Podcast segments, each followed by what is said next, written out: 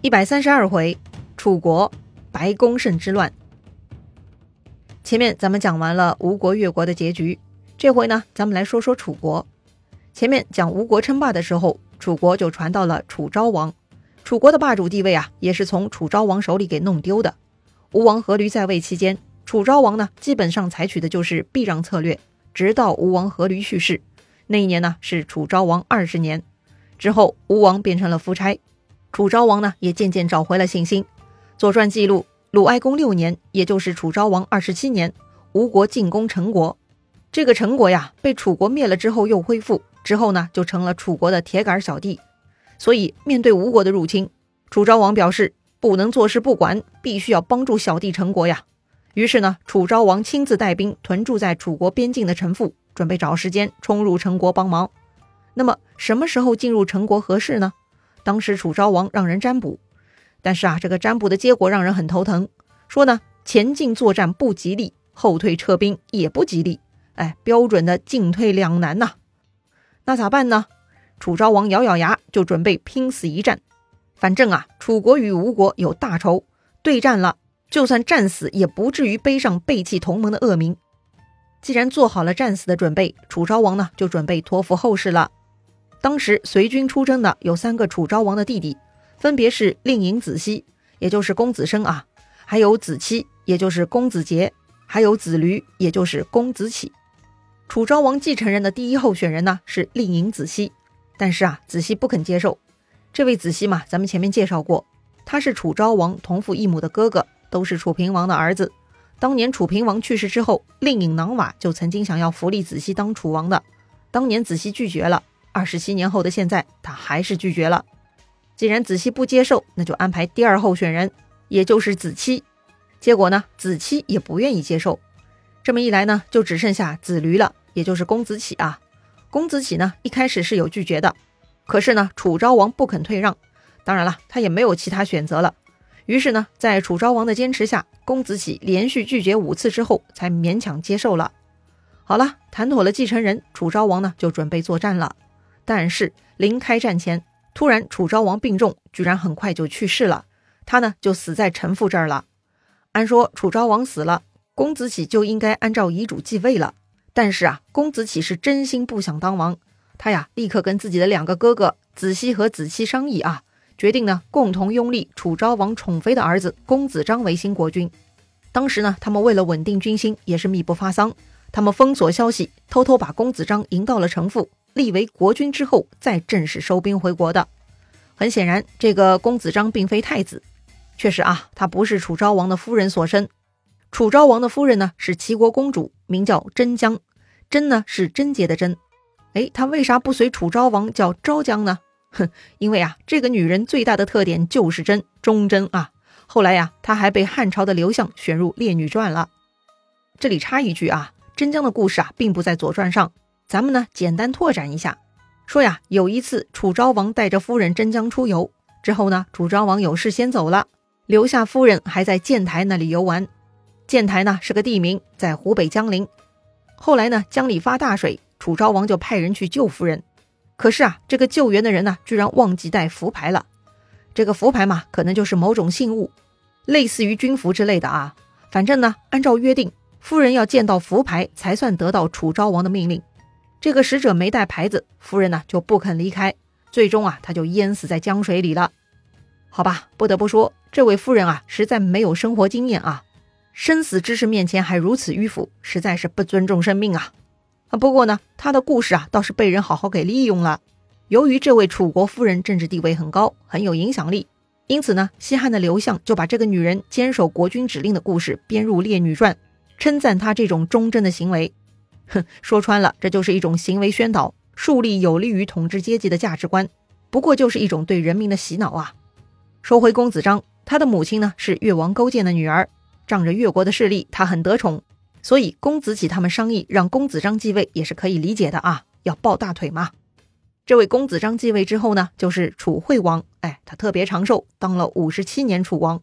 楚惠王的脑子啊也很清楚，他重用几个扶立他的伯伯们。改革政治，与民休息，发展生产，使楚国国势得以迅速恢复。在任期间，先后平定了白宫胜之乱、灭亡陈国、蔡国、杞国，将楚国领土扩至东海、淮海泗水一带，成为一方强霸。这里说的白公胜之乱，记载在《左传·鲁哀公十六年》中。白公胜嘛，其实就是当年那个被费无极逼走的太子建的儿子。楚惠王的父亲楚昭王呢，就是顶了太子建的位置。白公胜本名熊胜，胜利的胜。当年啊，他随着父亲流亡国外，之后他父亲被杀，他就跟着伍子胥来到了吴国。伍子胥对他的照顾呢，还是很不错的。后来伍子胥死了，吴国也不行了，正好楚惠王登基了，令尹子熙呢就提议将这个熊胜从吴国召回楚国。楚惠王呢是个宽厚的人，也同意了，就任命熊胜为朝议大夫，封为白公，所以呢他就有了白公胜这个称号了。说起来呀，白公胜也是楚国王室中人，若不是当年父亲受迫害，说不定自己也继承了楚王之位了。虽然如今楚惠王对他施加恩惠，但白公胜内心的怨气啊还是很重的，他一心想要报仇雪恨。也难怪啊，跟了伍子胥那么多年，受伍子胥价值观影响，那也是很正常的啦。这个费无极已经死了，楚平王也被伍子胥鞭尸了，白公胜啊也不可能再报复楚国王室了。白公胜啊还有一个想要报复的对象，那就是直接杀害他父亲的郑国人。所以呢，白公胜回到楚国之后，多次请求出兵进攻郑国。当时楚国情况也不咋地，令尹子熙就向白公胜解释了，说呀，楚国这会儿还乱着呢，没能进入正轨，讨伐郑国之事以后再办吧。看到子熙他们不重视自己的冤情，这个呢就让白公胜非常生气了。其实啊，当年太子建在郑国被杀呢，也是咎由自取，因为当时太子建串通晋国人要害郑国，郑国嘛那也是自保。但是作为太子建的儿子，白公胜是不论是非的，他只是考虑要为父报仇。哎，这个人呢也是非常自我的。话说令尹子熙非但没有支持白公胜报仇，之后在国际政治斗争中还帮助了郑国。这个呢，让白公胜更加生气了。于是啊，渐渐的，这个白公胜呢，就把对郑国的仇恨转移到了子熙身上了。也不仅仅是子熙哈，还包括他的兄弟子期。白公胜啊，甚至当着子期的儿子熊平的面说要杀掉子熙兄弟们。哎，吓得这个熊平啊，赶紧跑回去报告子熙。历经大风大浪的子熙呢，对此却不以为意。是啊，这个世上刺杀造反的事件，怎么会有人宣诸于口呢？哎，没有人会说出来的呀。所谓会咬人的狗不叫嘛。子熙呢就犯了经验主义错误了。鲁哀公十六年，机会来了。当时吴国人攻击楚国的圣地，白公胜打退了吴军。借此机会呢，白公胜请求去首都进献战利品。这个事情啊，楚惠王不会拒绝的。于是呢，白公胜就趁机发动叛乱。他来到朝堂上，当庭就杀掉了子熙和子期，并且劫持了楚惠王。老江湖子熙是万万没想到会出现这种局面呐！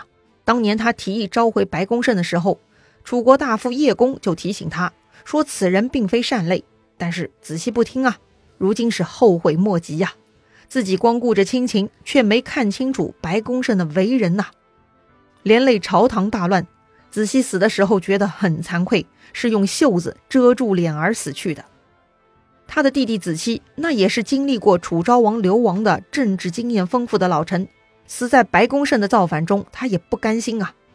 勇武的子期居然临死前拔起一株樟树，捅死了一个造反派，才肯死去的。一场政变，白公胜居然一下子控制了朝政。这个时候呢，白公胜提出让公子启当国君，这个公子启根本就不愿意当国君。之前楚昭王劝了他五次，他勉强答应，事后还反悔了。如今呢，更是头摇得像拨浪鼓一样。公子启呢，劝白公胜不要再闹了，放下屠刀，还是扶持王室为好啊。白公胜很生气啊，真是给脸不要脸，让你当王你还不愿意，不愿意就算了，还敢劝我为善，哼，你们都是混蛋。然后呢，白公胜眼睛一翻，转手又杀掉了公子启。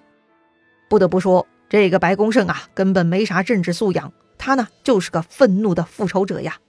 不过呢，白公胜的队伍并不大，虽然子熙他们几个重要的大臣都被杀了，但是还有头脑清醒、有胆有谋的大臣在的。这个人呢，就是当年劝阻子熙召回白公胜的叶公。叶公呢，组织了人员打败了白公胜和他的同伙，最终白公胜自杀，楚惠王得以恢复王位。顺便介绍一下啊，这个叶公啊，是沈尹须的儿子。出自沈氏，名朱良，字子高。因为封在叶这个地方，所以呢被称为叶公。他呀，其实就是我们小时候学的成语“叶公好龙”的主人公了。似乎呢，成语中的叶公是个虚伪至极的人哈。但实际上啊，这个叶公好龙的故事呢是后世编的。真正的叶公啊，是个了不起的政治家，救国家于危难呢。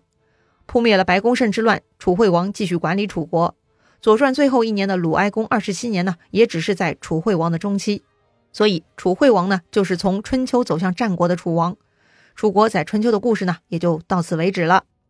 说完了楚国，下一回呢，咱们再来讲讲楚国那些中原小弟的春秋结局吧。咱们下回再见啦。